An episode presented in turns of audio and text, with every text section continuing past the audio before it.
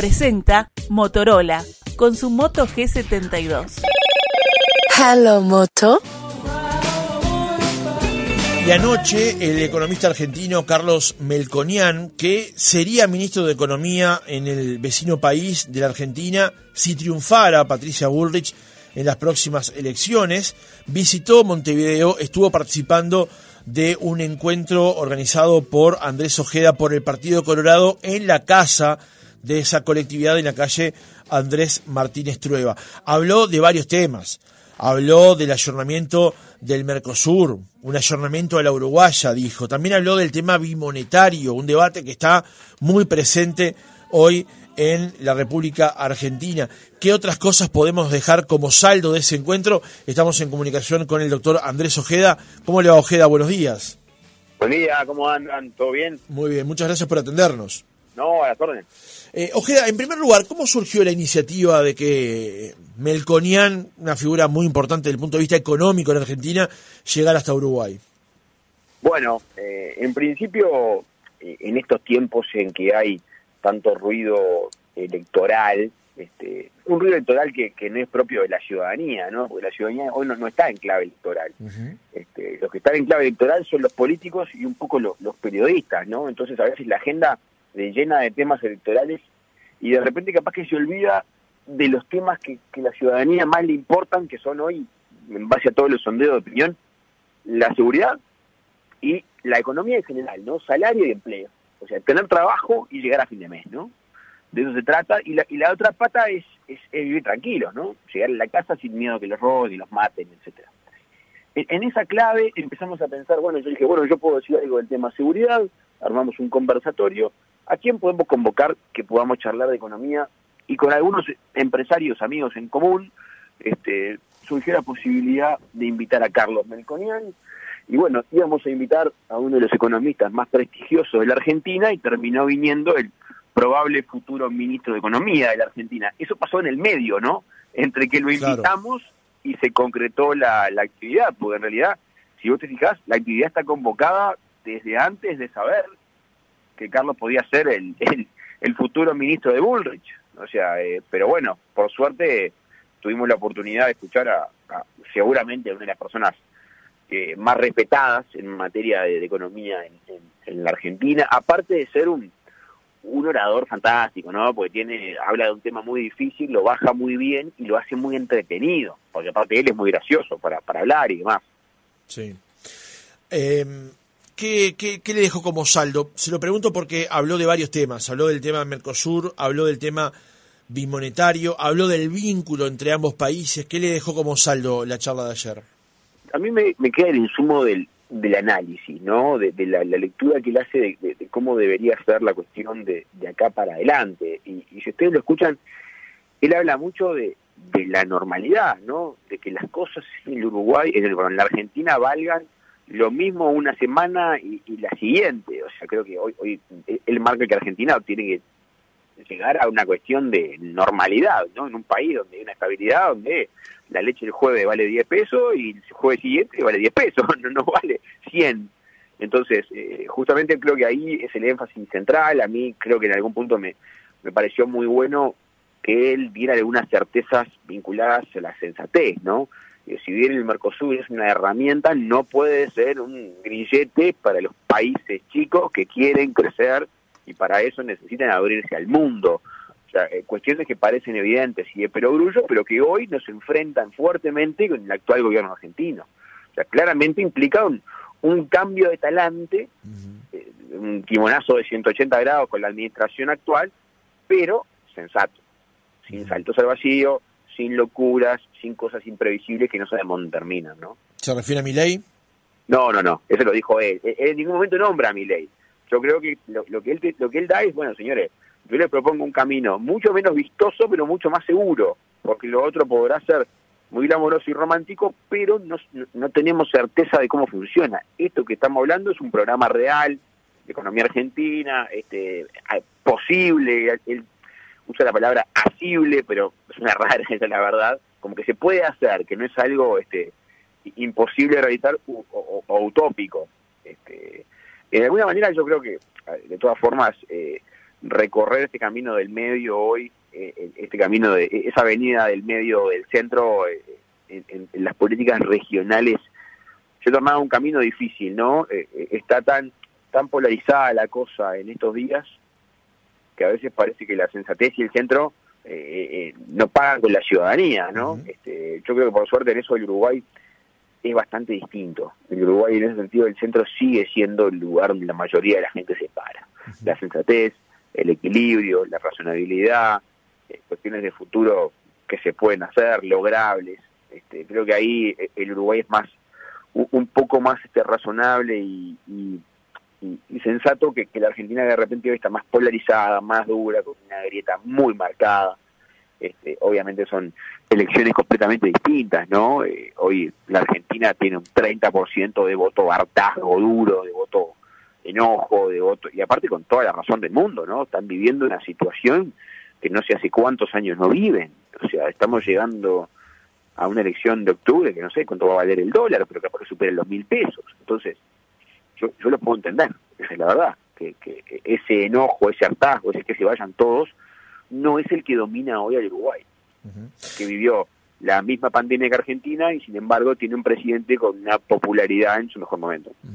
También se refirió al tema del al, interminable acuerdo entre la Unión Europea y al Mercosur y si fueron en este caso que las diferencias hoy entre ambos bloques no están del lado sudamericano, ¿no? sino más bien del lado europeo en este caso. Eh, en ese sentido, ¿qué es lo que plantea, digamos?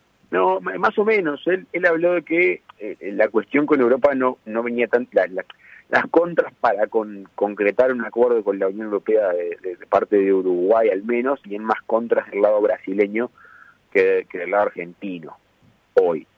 Como diciendo, bueno, como diciendo que no, no todo era por cuestiones este, del gobierno argentino este, actual, este, de todas formas, yo creo que el Uruguay tiene que hacer todos sus esfuerzos, los, más grandes y todos los que pueda para concretar acuerdos que le permitan insertarse en el mundo de la mejor manera. Este, a, ver, a nosotros nos va la vida en lograr colocar nuestros productos afuera al mejor precio y, de la mejor manera y de la forma más competitiva, y nos va la vida también en las inversiones que logremos recoger para el Uruguay. O sea, e, ese es el modelo de funcionamiento que tienen los países que no son gigantes como en Argentina y Brasil. O sea, la, disparidad que viven los socios del Mercosur hace que las necesidades de cada país sean completamente distintas.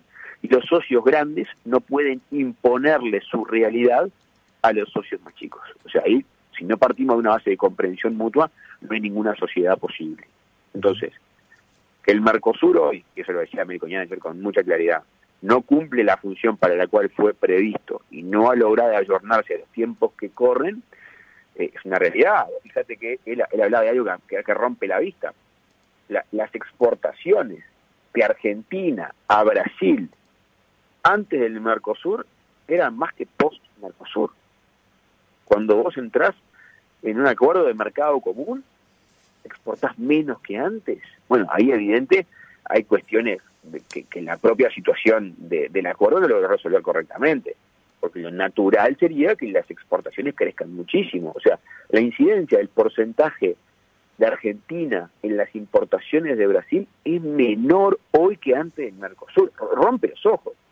Él lo, destacaba como algo que, eh, digamos, ya pinta de cuerpo entero eh, que este bloque hoy tiene una relación más simbólica que sustantiva. Y eso merece una reformulación. Yo en eso estoy muy de acuerdo. Este, creo ayer mismo lo decíamos, Sanguinetti también lo decía. Pero claramente, nosotros hoy tenemos que tratar de que la sustancia mejore, porque aparte a nosotros nos va la vida en nuestra inserción internacional. Tiempo atrás, hace tiempo atrás, digo, hace dos semanas, el expresidente Sanguinetti presentó una columna en el diario La Nación de Buenos Aires, donde justamente manifestaba que eh, desde su punto de vista Patricia Bullrich era la mejor candidata para este tiempo en la República Argentina. Día después Melconian viene y participa justamente de este evento en el que organiza usted, pero también estaba presente Julio María Sanguinetti. ¿Hay un alineamiento, digamos, de alguna manera, entre eh, Juntos por el Cambio en la República Argentina y alguna expresión del Partido Colorado aquí en Uruguay? Yo creo que no. Yo francamente creo que no. O sea, creo que, primero, La actividad la preparamos nosotros y lo invitamos al presidente Sanguinetti, quien dijo que sí, invitando a un Melconian, prestigioso economista argentino, eso arrancó ahí. Lo que ocurrió después en el nombramiento de su calidad de ministro y fue algo posterior y, digamos, fortuito para nosotros, digamos, ¿no? O sea, ni, lo previmos ni lo esperábamos.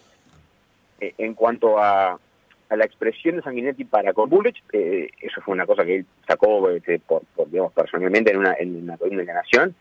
Y obviamente cuando uno empieza a ver los lineamientos de ese camino del medio, de conversación razonable entre dos extremos que puede ser de repente, eh, eh, bueno, obviamente el Partido Colorado y cualquier expresión liberal de Uruguay está en contra del kirchnerismo porque es, naturalmente contrario, hasta por definición. Creo que Sanguinetti, que, que, que, no solamente es un político de toda la vida, que aparte reivindica la política, todas las expresiones que son contrarias a la política y que tratan a los políticos básicamente de ladrones por naturaleza, no nos caen tan en gracia. O sea que creo que en, algún punto terminó haciendo una cosa tan natural, ¿no? Que, se planteara de esta manera. Igual, lo que destaca Melconian ayer, que es muy interesante, es, a ver, de, los tres tercios, dos tercios quieren cambiar con claridad y contundencia al gobierno que hoy está ejerciendo poder. Eso es bien claro. Veremos después quién lidera ese bloque que hoy está en contra del gobierno. Pero está claro que de los tres tercios que votaron, dos tercios quieren cambiar con mucha contundencia y mucha claridad. O sea que lo, real es que Argentina debería cambiar el talante de su gobierno hacia el, hacia el próximo periodo. O sea, no debería continuar el kirchnerismo y eso creo que es una feliz noticia para la Argentina. Y para la región sin duda. Doctor Ojeda, lo llevo a lo que usted mencionaba más temprano acerca de la clave electoral.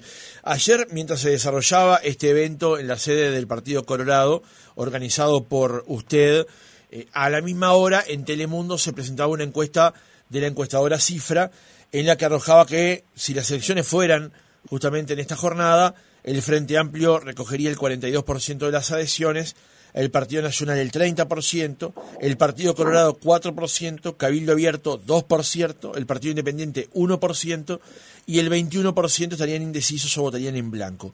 Eh, ¿Qué reflexión le queda a usted como dirigente del Partido Colorado eh, la posición actual que tiene su colectividad política según esta muestra? Mira, yo creo que eso, eso hoy e, es el costo que pagamos por no tener eh, por lo menos una diagramación primaria de las candidaturas. Creo que va por ahí. Yo creo que hoy la gente eh, ya hace mucho tiempo no vota por afinidad de partido político, creo que vota eh, en uno de los dos bloques, este, ya sea la coalición republicana o el Frente Amplio, el candidato que más le gusta. El tema es que hoy el Partido Colorado no tiene claro cuáles son sus opciones. Entonces, básicamente no, eso ese 4% quizá es una persona partidariamente muy abroquelada, que no importa quién sea el candidato va a acompañar. A diferencia de un partido nacional que si bien todavía no ha tenido lanzamientos este, oficiales de candidatura, sí tiene claro quiénes van a ser sus, candidatos en cancha, al igual que el Frente Amplio. Hace tiempo sabemos quiénes son los candidatos del Frente. El tema es que el partido hoy no termina de vislumbrar candidaturas claras que impliquen alguna modificación en la encuesta, porque ni a vos ni a mí nos cabe duda de que cuando esta encuesta tenga candidatos, esos números van a cambiar muchísimo. Yo, incluso si, si cambiara los candidatos del Frente o cambiara los candidatos del Partido Nacional, la encuesta cambiaría. Hoy creo que si uno le pone candidato colorado, eso cambia. También creo que de repente el apuro por las candidaturas es más de los políticos que de la gente. Yo no veo a la ciudadanía hoy en clave electoral no veo a la gente preocupada por los candidatos. La veo preocupada por fin de mes y por vivir tranquila. Me parece que es por ahí y creo que deberíamos hablar más de eso y menos de candidaturas porque tendremos todo el año que viene para hablar solamente del tema candidaturas. Ahora, perdóneme que insista, pero muchas encuestas de opinión cuando se manejan nombres dentro de la interna del Partido Colorado, obviamente mencionan siempre a Bordaberry, después hay eh, una dispersión allí de votos, pero siempre usted aparece dentro de esas menciones. ¿Usted personalmente ha definido algo con respecto a qué rol va a jugar en la próxima elección nacional? No, la verdad que no hemos definido nada. Creo que no es algo que tenga que definir yo solo. Creo que la, colectividad y los grupos deberíamos definir eh, quién es quién y dónde. Pero yo lo que sí tengo claro es que, estoy a la orden. eso lo, lo, he dejado claro, lo sostengo y, y, lo repito. En los tiempos de adversidad o de dificultad como que el partido vive hoy, lo que estamos para jugar tenemos que decir con claridad que estamos para jugar. Eso no quiere decir que vayamos a ser candidato a, algo en particular. Quiere decir que vamos a estar que vamos a estar dando nuestra mano donde mejor sirva. Y creo que ese es el mensaje que tenemos que dar. Que sin perjuicio de la adversidad, estamos para hacernos cargo como corresponde. Creo que el partido hoy mm, reclama un recambio generacional por la positiva. Ayer la idea era dar un mensaje de, tradición y renovación como clave de futuro. Armamos un evento moderno, muy, muy moderno, lo habrán visto, si tuvieron oportunidad de ver una imagen. O sea, a la, casa del partido tradicional le pusimos un evento de altísima modernidad. Este, y, a un Sanguinetti, con todo lo que significa, le, pusimos todo un anclaje moderno detrás con este, con digamos con un, despliegue que trataba de mostrar eso. Se puede tener lo tradicional enganchado a lo moderno y a la renovación, y creo que por ahí va la clave de futuro del partido. No perder su esencia y su historia, pero actualizarse. Y que Sanguinetti, por ejemplo, hoy eh, pueda dejar de cumplir eh, el rol operativo que cumple dentro del Partido Colorado y pueda ser un verdadero líder de consulta y no estar preocupado hoy, por ejemplo, de la gestión hasta de, no sé, del mantenimiento de la casa del partido como está. Cosa que ocurre porque no tenemos un, liderazgo subsiguiente, ¿me explico? Sí, sí. Ahora también, doctor, permítame, eh, para los que vemos el tema de la política con, con, mayor este, frecuencia, digamos, advertimos que una persona que aparece de vuelta frecuentemente en las menciones, en las encuestas, que su nombre está en la vuelta, armar un evento en el que fortuitamente puede participar el quien sería eventualmente ministro de Economía, lo posiciona en un lugar determinado. Usted dice estar a la orden. Todo parecería apuntar que más que a la orden usted tiene una definición personal que seguramente por estrategia prefiere hasta ahora no nombrar. No, no, no, no, no, no va por ahí. ¿eh? Yo creo que esto de los próximos meses seguramente se definirá quién, quién, quién hace qué, este, pero se puede estar a la orden sin ser candidato a presidente. Digo, hay, más espacio para ocupar en esto. Yo obviamente no, no, no voy a descartar nada, porque no se puede estar a la orden con condicionamientos. Uno está a la orden o no está a la orden. Y después son las colectividades las que resuelven quién va a dónde. Creo que eso es, razonable. Y más que las colectividades, e, es la gente también la que un poco termina resolviendo con, con su presión y su reclamo quiénes son las personas que terminan representando al resto. Este, en ese sentido, creo que yo sé, desde que tengo edad para votar, que estoy en esto, eh, siempre estaba en el mismo lugar, de la misma manera, y, creo que, en algún punto siempre esto ha sido así. O sea, uno hace esto por estricta convicción, convencido del partido que está, las ideas que promueve y lo que quiere para el país. Después los lugares que tocan ocupar, y esas son las circunstancialidades que se resuelven sobre la marcha, según la coyuntura. Y si algo hemos tenido nosotros en este tiempo son cimbronazos de coyuntura, ¿no? Cosas que no podían pasar y pasaron, desde la pérdida de líderes, sobre todo algunos con mucha proyección a corto plazo, y, bueno, son, son las, las cuestiones que nos toca barajar hoy. Lo que está claro es que nosotros terminamos con los velorios, ¿no? Ya está, el partido tiene que dejar de llorar lo que le pasó o no le pasó y mirar para adelante, proyectar futuro de la mejor manera posible. Por lo menos yo le pongo esa cabeza, sin ninguna duda. Ayer teníamos una barra joven muy grande. El Partido Colorado tuvo una elección de jóvenes muy importante hace unos meses. Yo he recorrido el país viendo grupos jóvenes eh, este año y el año pasado. Y, y, ese entusiasmo tiene que tener un lugar para poder canalizarse. Tiene que tener un lugar donde poder empujar con toda la esperanza del mundo por un partido que vuelva a ser protagonista. Porque ese es el esfuerzo. Eso es lo que me mueve a mí un partido colorado que sea protagonista y líder de la coalición de gobierno. Esa coalición que llegó para quedarse, bueno, el paso siguiente que sea liderada por el Partido Colorado. Y trabajaremos el tiempo que sea necesario para que así sea. O por lo menos yo tengo ese compromiso.